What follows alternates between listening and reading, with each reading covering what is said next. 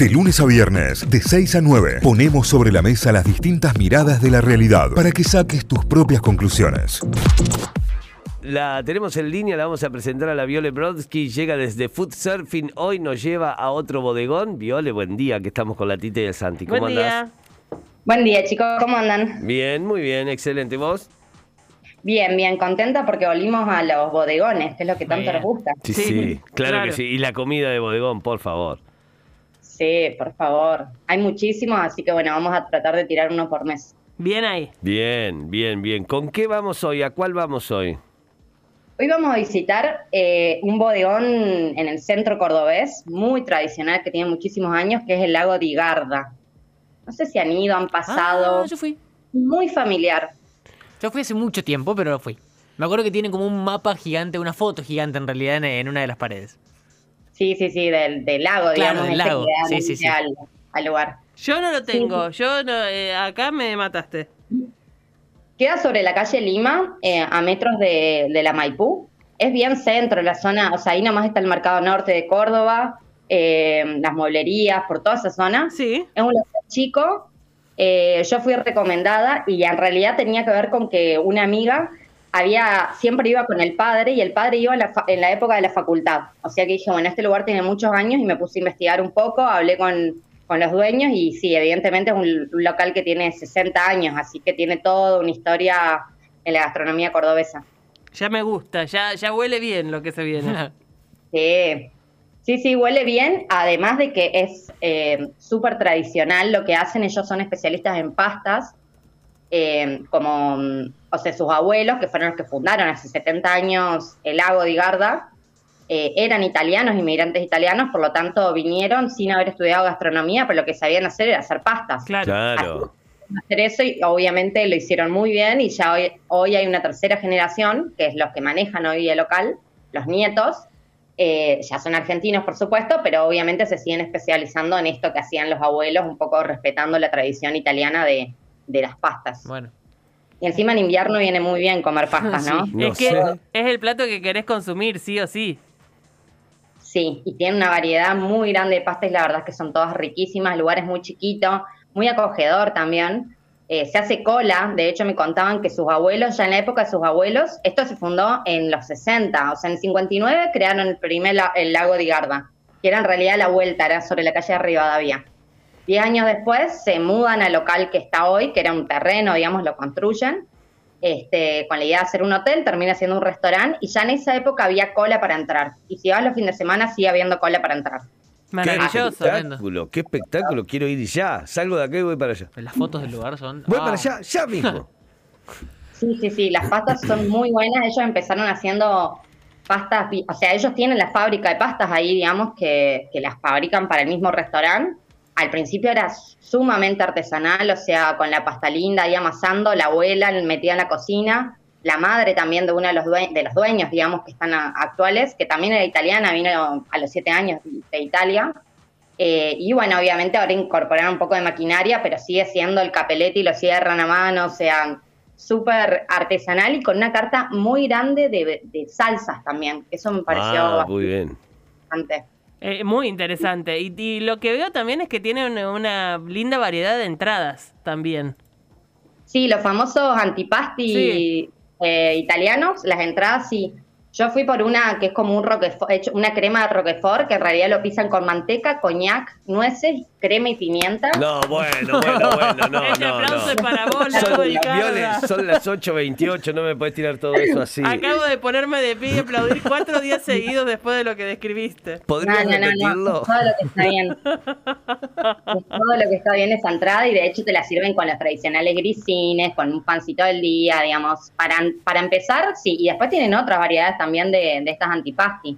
Tienen muchas, muchas entradas, tienen una variedad mm, de los clásicos, digamos, de pastas después, eh, lasaña, ñoquis, pero además tienen algo que es muy característico de este lugar, que si alguna vez fueron o si van, yo les recomiendo que lo pidan porque es como, bueno, ir a, a comerlo de la casa.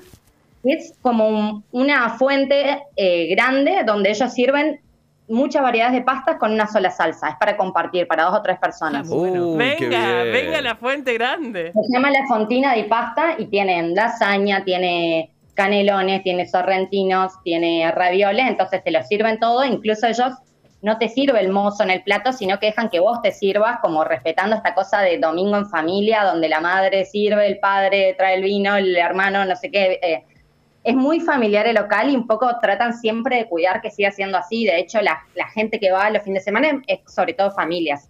Pero familias aparte ves a los abuelos, a los tíos, a los nietos. Claro. Y, y la mayoría de la gente que va hoy es gente que sus abuelos eran clientes de este, Claro. eh, de este restaurante. Un clasicazo, un clásico de punta a Y punta. de hecho va gente grande que sigue todavía eh, siendo cliente de, de- esos años, digamos, ¿no? Que va como puede y se sigue como... Lo que les gusta es que dicen que tiene el mismo sabor que tenía hace 50, 60 años, digamos, la pasta. Entonces, para un italiano, un hijo italiano o nieto, esto es como clave, ¿no? Ay, necesito Muy ir. bueno. Necesito ir ya. No, no, no. Le- Soy el meme de Osvaldo Laporte. ¿A qué, hora, ¿A qué hora abre esto, Viole, hoy? Abre a las 12, así que ahí ya pueden... Y capaz que a las 12 no hay cola, ¿eh? Eh, eh, Hay que aprovechar ese horario. Ojo, ¿eh? Sí, en la semana va mucha gente que anda por el centro trabajando o haciendo trámites y el fin de semana incluso se puede reservar, pero va gente, llama familias, incluso gente que con el frío y todo te hace media cuadra de cola para entrar a comer unas pastas ahí. Qué maravilla. Qué maravilla todo lo que contás. Sí, sí, sí. Y además vamos a hablar de la carta de postres, porque... Eh, estoy viendo Ay, eso. tiramisú. Vos sabés que estoy viendo eso porque acabo de ver un tiramisú tremendo, pero acabo de ver un flan. O sea, más casero que ese no venía. No, tremendo, tremendo. El flan es muy bueno, sí. Para, hay- hay, de hecho, ellos tienen una carta muy grande de pastas. Yo recomiendo que si uno va, coma pastas porque es bueno lo, lo mejor del local, digamos, y lo que más tienen. Pero además tienen eh, algunas minutas clásicas, tienen algo de pescados. Y dentro de los postres también van algunas cosas tradicionales para el que le gusta el, flan con dulce de leche. Pero tiene un postre muy italiano que de hecho yo no lo conocía y le pregunté a, a Fernando, que es uno de los dueños, que es la cingarela. Si alguno tiene abuelos italianos, capaz que lo conoce, es un postre muy típico de allá. Es como un bizcochuelo que arriba lleva flan y manzana y caramelo. No, Ese la, Yo no lo probé, no lo probé. ¿Cómo Me se suena llama? mucho, pero no, no. Jinga- Jingarela con G. No, con, con ese, cingarela. Ah, típicamente. Y después el tiramisú. No, mirá lo que se ve esa Cingarela, por Dios. La. No, deja. un flan, ¿vieron? Es como mm, medio una mezcla entre flan, torta, una cosa media rara, pero bueno, eso me recomendaron que la próxima, que me haga lugar para el postre y que lo pruebe. Y el tiramisú es muy bueno y también, como decías vos, Cayo, lo el flan con dulce de leche, con crema, bueno. En casa, lo, en casa lo hacían algo muy similar, que era con vainillas ah, mojadas El abajo. borrachito. Eh, claro, como un borrachito, pero en vez de flan tenía el postre de, de vainilla, arriba el postre de crema y vainilla, Sí. y arriba las manzanas con azúcar quemada. ¿Se Eh, le puede agregar dulce de leche? Y sí, a todo. Total. Podemos Total, pedir una. Sí. Ya está, ya que estamos. Mira, escribe, Eh, sí, es- hay- escribe Chris acá, dice, doy fe de todo y más sobre lo que están diciendo en Lago Digardo. O sea, doy fe y más, imagínate. Y hay gente mandando eh, emoti- los emojis de gente babeando, del muñequito babeando, bueno, de eso. Mucho. Sí, yo lo publiqué ayer en, en el Instagram y muchísima gente me, me comentó como, ay, yo voy con mi familia o iba con mi abuelo, o sea, que es un lugar, yo de hecho no sabía que tenía toda esa historia, obviamente hurgando un poco y charlando después con los dueños, eh, me enteré, digamos, de la cantidad de años, de hecho que arrancaron en un local con el piso de tierra y cocina leña, o sea, tienen... Tiene muchísima historia, pasaron muchas crisis también, porque 70 años, imagínense que Claro. la pandemia fue la última, pero bueno, pasaron de todo y siempre mantuvieron como, como el estilo de la cocina y el cuidado y el ojo sobre, sobre que la pasta siga siendo la misma pasta que se comía eh, hace 50 años, viste que también los nostálgicos por ahí no quieren que les cambien tanto el menú, entonces... ¿Se puede, Este, ¿Se puede cortar el fideo? ¿Te dejan cortar el fideo en Lago Digarda? Porque dice que el Tano no te deja cortar el fideo. ¿Se puede o no? Yo creo que el abuelo no hubiese dejado, dicen que era bastante particular, muchos clientes se acuerdan, digamos, de- del abuelo y que a veces decía él que ibas a comer, pero bueno, ya hoy en día lo han adaptado y se ha vuelto como un lugar más argentino, así que calculo que no te, si le pedís un cuchillo, un tenedor, no, no va a pasar nada. bueno, me sirve, me sirve el dato, ¿eh? Me encantó, me encantó. Hay que, hay que implementar la, la salida al lago de Garda. Sí, Sí, sí, sí, hay que ir y, como les decía, o sea, ellos tienen una carta de muy clásica de pastas, pero todas muy bien hechas. Eh, tienen 35 salsas, o sea, es una No, locura la cantidad de No me que tienen. decido. ¿Tenés tu preferida? no, ¿Probaste, difícil. ¿Probaste varias? ¿Tenés tu preferida? Yo tengo mi preferida, sí, pero yo fui varias veces, probé, a mí me gusta mucho una, una que ellos le llaman eh, a la nuestra bandiera, que es nuestra bandera, que es tomate, pesto y crema de leche. Los tres colores dan el color de la bandera italiana, ¿no? Y por eso le pusieron ese nombre y esa, esa mezcla es todo lo que está bien. ¡Qué maravilla! Me hace ruido la panza. ¡Qué maravilla! No, no, no, no. Hay muchos mensajes diciendo soy el perro de Pavlov, o sea, el que Estaba viendo. está todo babeando. Estoy tiritando la pena de hambre y así los mensajes, todos, todos queremos lo mismo. Qué, qué maravilla la gastronomía y el encuentro que nos genera y las ganas. Y eso que no estamos mostrando fotos, ¿eh? Ni hablar. No, ni no, hablar. no, increíble. Con- Vamos, Bueno. vamos a invitar a los oyentes que vayan a recorrer alguno de los lugares que recomendamos en eh, Food Surfing, que manden su foto, su experiencia y también su reseña de Claro. qué les pareció, qué eligieron, qué les gustó más, qué no y demás. Así que quedan todos invitados de acá en más para hacer el re- el- la revisión del lago de Garda. ¿Puedo ir y Sí, claro, arrancar? claro, Yo quiero ir, arrancar por una cingarela, después comerme un plato de fideo y después comerme un flan, ponele, ¿puedo? Sí, sí, podés. Sí, yo creo que Bueno. sí. De hecho, si vas entre dos o tres personas, yo te recomiendo que, que pruebes la fontina esta de pastas. Tremendo. No, no, no. Decirle, no puedo el más. antipasti y listo.